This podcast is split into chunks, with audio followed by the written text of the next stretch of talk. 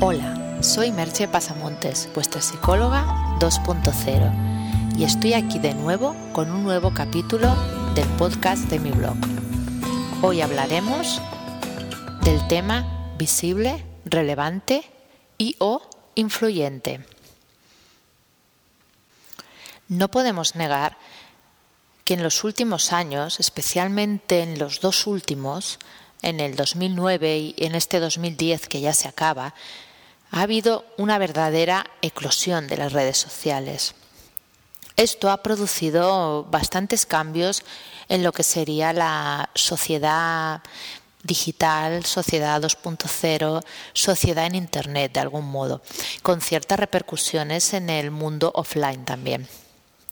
Una de estas eh, repercusiones más obvias es el hecho de que muchas personas que antes permanecían en un cierto anonimato o quizás eran conocidas, pero en un círculo íntimo, en un círculo reducido o de personas muy relacionadas con, con su campo de actuación, con su profesión. Estas personas hoy en día se han podido convertir en personas visibles y conocidas. De hecho, incluso hay algunos casos y evidentemente no citaré nombres, pues sería entrar en una especie de salsa rosa que no viene al caso. Pero se han dado algunos casos de un cierto famoseo, incluso que, bueno, que en lugares como Twitter la palabra gurú se haya convertido en algo casi, casi, eh, como diría, como, como, crítico, ¿no? O sea, decirte que eres un gurú no es, eh, en la mayoría de las ocasiones, hacerte un elogio, ¿no? sino decir que es alguien que de alguna manera se cree eh, muy listo o se cree con muchos conocimientos o que se ha dejado llevar en, en una medida demasiado amplia por ese famoseo. No siempre es así, ¿no? Hay algunos casos que se puede decir de alguien como por ejemplo Tom Peters, ¿no? que es un gurú del marketing, pues de hecho lo es, ¿no? Y es una persona que en el mundo de la empresa ha hecho grandes aportaciones. Pero bueno, si alguien te dice que eres un gurú en Twitter y no es un amigo tuyo, de momento tómatelo con reservas, ¿no? No obstante, esta posibilidad de ser visible puede tener sus ventajas, sobre todo en el plano profesional, pero también tiene inconvenientes que no podemos olvidar, no podemos dejar de lado. Porque además la visibilidad es solo un atributo, pero para ser alguien que de verdad cuente, para tener una marca personal fuerte, hay que ser además relevante e influyente. Psicológicamente, las retribuciones de la visibilidad pueden ser muy jugosas, ya que como seres humanos que somos, necesitamos en mayor o menor medida, dependerá de cada persona, de su carácter, de sus experiencias vitales, de, muchos factores personales, ¿no? Pero no obstante, todos, en mayor o menor medida, necesitamos sentirnos reconocidos, sentir que de alguna manera contamos para los demás. Incluso me atrevería a decir sentirnos queridos. Por poner un ejemplo, ¿no? cuando una persona recibe felicitaciones en su muro de Facebook por ser su cumpleaños, aunque muchas de esas felicitaciones vengan de perfectos desconocidos, no puede por ello dejar de sentir, en mayor o menor grado, ¿no? pero sentir que importa a los demás. Es agradable recibir felicitaciones porque es tu cumpleaños. Es bastante sabido, además, también, ¿no? el, el caso contrario, ¿no? que condenar a una persona al ostracismo, ostracismo es una palabra griega, ¿no?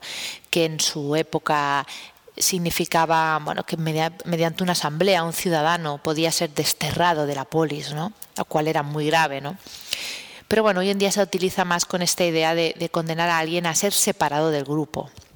Y este es uno de los peores castigos que se le puede infligir a una persona. ¿no? Los niños rechazados por el grupo de iguales tienen en general una autoestima más baja y pueden incluso desarrollar una depresión infantil esto puede llegar a complicarse mucho más si encima sufren un verdadero bullying no escolar, un acoso escolar. Pero hay casos realmente graves, incluso casos que acaban en el suicidio y de alguna manera empiezan con esa exclusión del grupo, aunque luego puedan derivar en amenazas, etcétera, ¿no? Lo mismo sucede cuando se le hace el vacío a alguien en su trabajo, ¿no? que es una forma de mobbing. No es la única, pero es una forma tal vez eh, sutil, ¿no? pero que tiene una carga de agresividad muy grande. ¿no? Sentir que en tu trabajo mm, los demás te ignoran, no te hablan, no, no están pendientes de ti, como si no existieras. ¿no?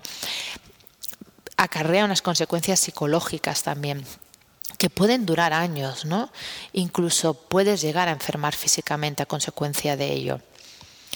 Todo esto eh, nos ha de hacer pensar y, nos ha de hacer no extrañar que las personas busquemos de una manera más o menos consciente y a diferentes niveles, como he dicho antes, según el carácter, nuestras experiencias vitales, etcétera, ¿no? El hecho de sentirnos reconocidos por los demás. Y las redes sociales nos ofrecen maneras bastante sencillas para conseguirlo. Esto no tiene por qué tener mayores complicaciones si no te lo crees demasiado, ¿no? Porque, bueno, muchos son amigos virtuales que, que están ahí de una manera ocasional y que, bueno, que sí, en, un momento determinado te apoyan, pero es un apoyo porque hacer un clic en un me gusta eh, en un Facebook no, no tiene ninguna dificultad, ¿no? Pero bueno, sigue siendo agradable.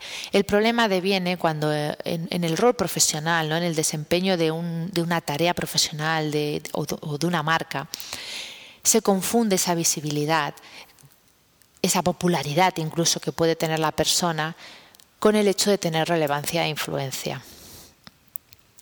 Ser visible es relativamente fácil. Solo tienes que grabar un vídeo haciendo alguna tontería graciosa, eh, imitando a un cantante, haciendo un playback, eh, bailando, qué sé yo, algo divertido. Y con eso puedes generar miles de visitas en YouTube, por ejemplo, ¿no? De hecho, y sin querer ofender a nadie, ¿no? Pero es posible que, que un vídeo de un gato sea bastante más popular que tú en la red, ¿no? Pero estamos hablando de eso, de popularidad, de algo que no te da ningún prestigio, ¿no? Ser relevante es algo mucho más complicado, pues lo que haces tiene que tener algún valor. No puedes ser un mero copista o ser una marca blanca. No puedes ser solamente un gracioso grabando un playback. Esto no, no es relevante, ¿no? Eso no implica tampoco que tengas que ser absolutamente original en todo lo que haces, pero sí creativo, aportar algo de valor propio y personal a lo que ofreces. Y eso suele venir de tu experiencia profesional, de tus propias experiencias vividas y, cómo no, de beber de las fuentes adecuadas. Y por favor, insisto, y sé que a veces soy algo pesada en este tema, pero de citar las fuentes. Es muy, muy frecuente encontrar personas que copian em, sentencias de libros, de personajes famosos, ideas de otros, y no citan a, la persona que las ha dicho, ¿no? Yo desconozco los motivos que les mueven a hacer eso y puede ser que sea simple ignorancia o que no sepan de quién es esa frase, ¿no? Pero si no sabes de quién es, pon un desconozco el autor, pero no la pongas como si fuera tuya, porque muchas personas han podido leer esa frase y la sensación que tienen es de que estás intentando hacer pasar mm, por tuyo algo que no lo es, ¿no? Es muy fácil poner la cita y de alguna manera es un homenaje, ¿no? A ese autor que, bueno, que te inspira y que, y que del que te apetece compartir algo, ¿no? Eh, siguiendo un poco el hilo del que hablaba, ¿no? de ser relevante. No hace falta que descubras nada nuevo, no, no has de ser un descubridor ni un inventor, ¿no? Pero sí que busques ese toque personal que diferencia tu producto o servicio del resto. Y que pongas corazón en lo que haces, que hagas algo que de verdad sientas, que de verdad, que de verdad te importe. Las cosas que se hacen buscando eh, solamente una ganancia económica, ¿no? En la mayor parte de los casos, suelen adolecer de una falta de, llamémosle alma o llamémosle esencia, ponle el nombre que quieras, y eso se percibe. La persona, la persona que tienes delante es un ser humano y, como tal tiene unas alertas, unas características especiales para percibir esa falta de, de autenticidad. ¿no? Y entonces llegamos ya a la tercera parte de la pregunta, al ser influyente. Y yo digo que ser influyente es ya para nota, ¿no? Implica que además de ser visible, o sea, los demás te conocen y te pueden encontrar con facilidad, irrelevante, lo que haces tiene un valor, ¿no? Tienes además influencia en los demás. La influencia no ha de confundirse con manipulación. Ser influyente es para mí tener un impacto positivo, dejar una huella, que ese valor que transmites llegue incluso a crear una tribu, como dice Seth Godin, ¿no? Personas que de algún modo eh, aglutinas ¿no? con tus ideas, con tu experiencia, con tu servicio, que de alguna manera eh, te siguen ¿no? como un acto absurdo de dar un follow en Twitter y ya está, sino porque, porque realmente les aportas algo interesante. ¿no? De algún modo, ser influyente es cambiar, aunque sea en una, en una pequeña cosa, en una pequeña porción, pero cambiar la vida de los demás, ¿no? También hay que tener cuidado con lo que he dicho antes de la manipulación. Puedes conseguir ser influyente manipulando, incluso puedes ser rentable a corto plazo. La gente en un principio puede no estar segura de tu valor y puede aceptar momentáneamente, por creer que a lo mejor tienes ese valor o por no disentir del grupo, puede aceptar esa influencia y, no decir nada o seguir un poquito al grupo sin hacer demasiados aspavientos, sin intentar eh, hacer ver en ningún caso que, a lo mejor ese valor que pretendes no está ahí, ¿no? Pero a medio o largo plazo se descubre al vendedor de humo. Que se descubra no quiere decir que se ponga o se exponga a la luz pública. O sea, ten cuidado con, con esa idea que tenemos a veces de que cuando alguien anda por ahí vendiendo humo, se va a hacer un linchamiento público de ello cuando se vea que lo que vende no tiene ningún valor.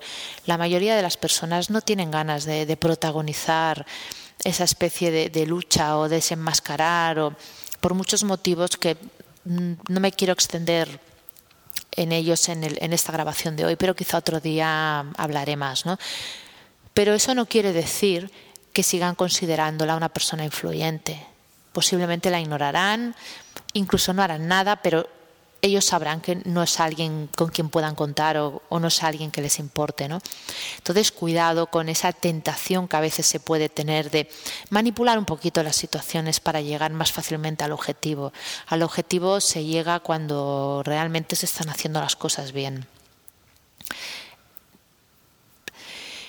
Todo esto no quiere decir tampoco que que la visibilidad, la relevancia y la influencia solo podamos eh, tenerla a través de medios 2.0, de la red, de Internet. ¿no?